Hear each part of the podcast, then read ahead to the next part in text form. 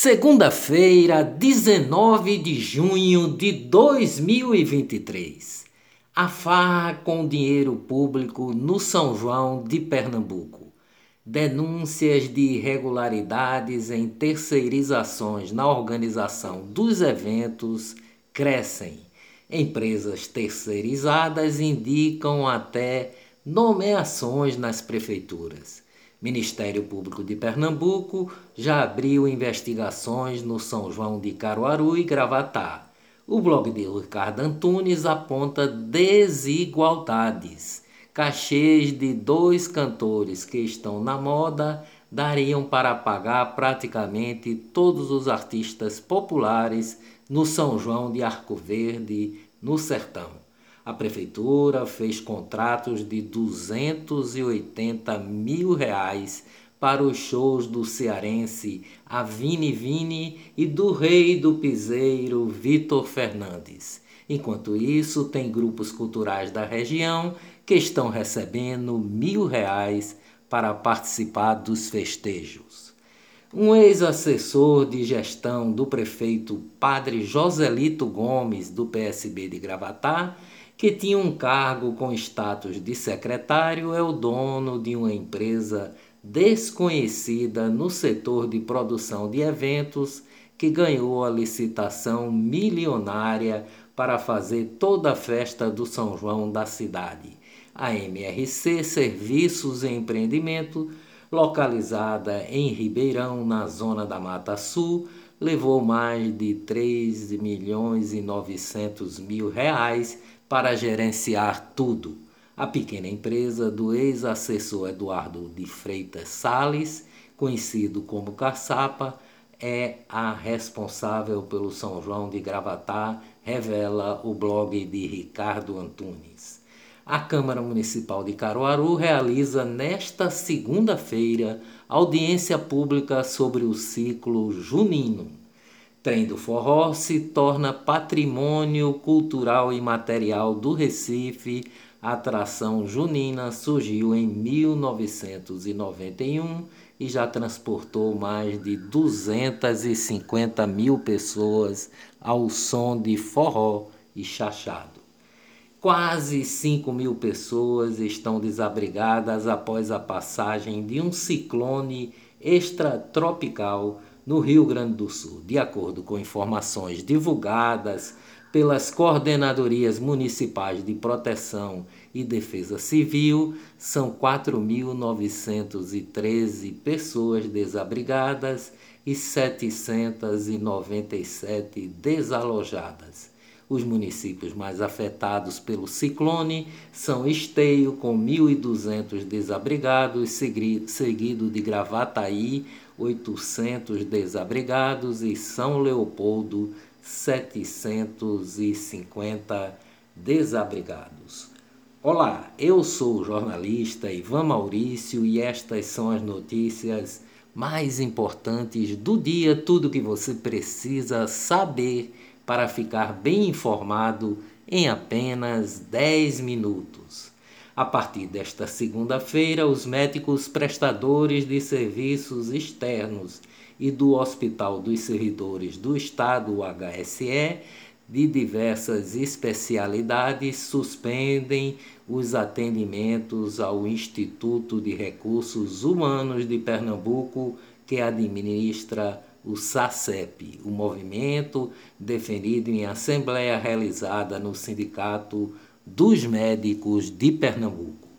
O Tribunal Superior do Trabalho, TST, manteve a decisão que obriga o PSB e a empresa aérea AF Andrade Empreendimentos a pagarem indenização à viúva e filhos do piloto que conduziu o avião em que estava o ex-governador Eduardo Campos, morto em 2014. A Cessna Citation caiu em Santos, cidade de São Paulo, e sete pessoas estavam a bordo, faleceram. O piloto tinha 42 anos. Marco Williams Erbas Camacho, o Marcola, chefe do primeiro comando da capital, ostenta um patrimônio milionário fora do sistema penitenciário. O criminoso de 54 anos de idade é condenado a 340 de prisão. Inteligência do Ministério Público Paulista revelou que Marcola tem um faturamento mensal de 20 milhões, o equivalente a 5 milhões por semana, e que o dinheiro seria repassado como forma de pagamento ao líder da facção e teria sua origem nas ações da quadrilha, como tráfico, contrabando e roubos. Uma mansão de mais de um milhão de reais é, foi comprada por Marcola e o imóvel, embora tenha sido declarado de um milhão, é avaliado pelo mercado em 3 milhões. 500 mil reais na conta da esposa, ainda segundo a Polícia Civil, uma conta bancária em nome de uma empresa de Cíntia Giglioli, esposa de Marcola, foi encontrada. Há indícios de lavagem de dinheiro, já que o faturamento da empresa é muito inferior às movimentações realizadas. Pelo telefone, Lula dá parabéns a Fernando Henrique Cardoso pelo aniversário de 92 anos. Economia no Brasil. O programa de estímulo às vendas de carros já consumiu mais de 60% dos recursos ofertados pelo governo federal em créditos tributários, pouco menos de duas semanas após o seu lançamento oficial. Segundo o Ministério do Desenvolvimento, Indústria e Comércio, desde 5 de junho até sábado, de, é, de, sábado 17, foram consumidos 300 milhões dos 500 milhões destinados ao programa de crédito tributário para estimular a indústria automotiva. Se o ritmo for mantido, os recursos devem acabar nesta semana. Quem revender um carro popular antes de seis meses terá que devolver o desconto tributário. Negócios no Brasil com mercado bilionário, o marco legal dos games pode expandir o setor em 120% até 2026. A estimativa é da Associação Brasileira de Fantasy Esportes projeto que cria lei de, para órgãos eletrônicos de jogos eletrônicos tramita em regime de urgência. Em 2021, enquanto as fraudes da, da Americanas eram maquinadas em ritmo crescente, Márcio Cruz, um dos diretores acusados na semana passada pela própria varejista como um dos participantes dos malfeitos, estava usando o dinheiro dos seus bônus milionários para a aquisição da casa própria. Pagou 32 milhões e 500 mil à vista por uma mansão de 1,6 mil metros quadrados no Jardim Pernambuco, um enclave de belas residências no bairro do Leblon, no Rio de Janeiro. Só de IPTU Márcio Cruz pagou 142 mil reais este ano. Emprego: 11 milhões e 500 mil jovens entre 15 e 29 anos não trabalham nem estudam no Brasil, ou seja, é mais que a população de Portugal inteira. Finanças no Brasil. A XP entrou para o clube das gestoras de um trilhão de reais em ativos de clientes. Em comunicado ontem, a plataforma de investimentos, que tem ações negociadas na Bolsa Americana Nasdaq, informou que atingiu o patamar trilionário de recursos sobre sua custódia. Cartão corporativo. O Tribunal de Contas da União vai auditar o cartão corporativo do presidente Lula após pedido da Câmara dos Deputados.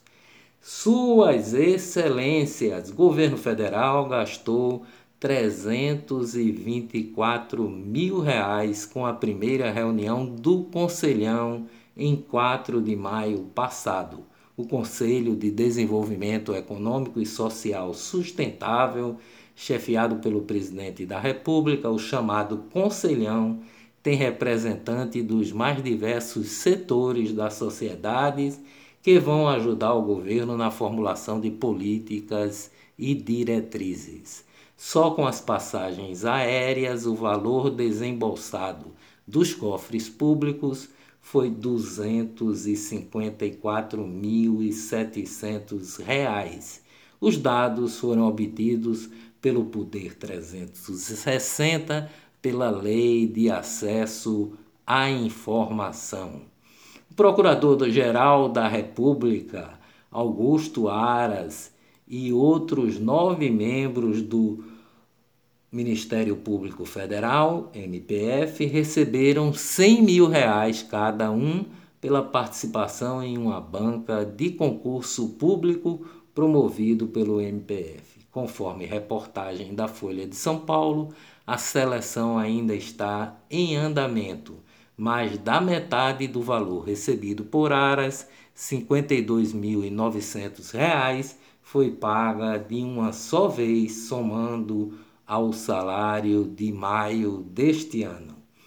8 de janeiro, presidente da CPMI do 8 de janeiro, deputado Arthur Maia, do União da Bahia, irá submeter novamente à votação requerimentos da oposição que pedem a convocação do general Gonçalves Dias, ex-ministro do Gabinete de Segurança Institucional, o GSI, no governo Lula.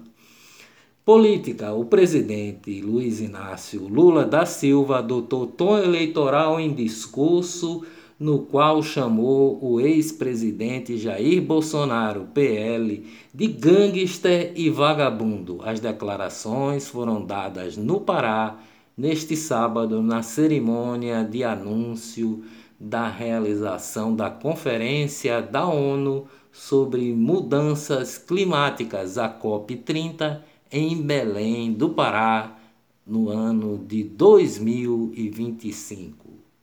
Lute e dias melhores virão, com certeza. Até amanhã, se Deus quiser.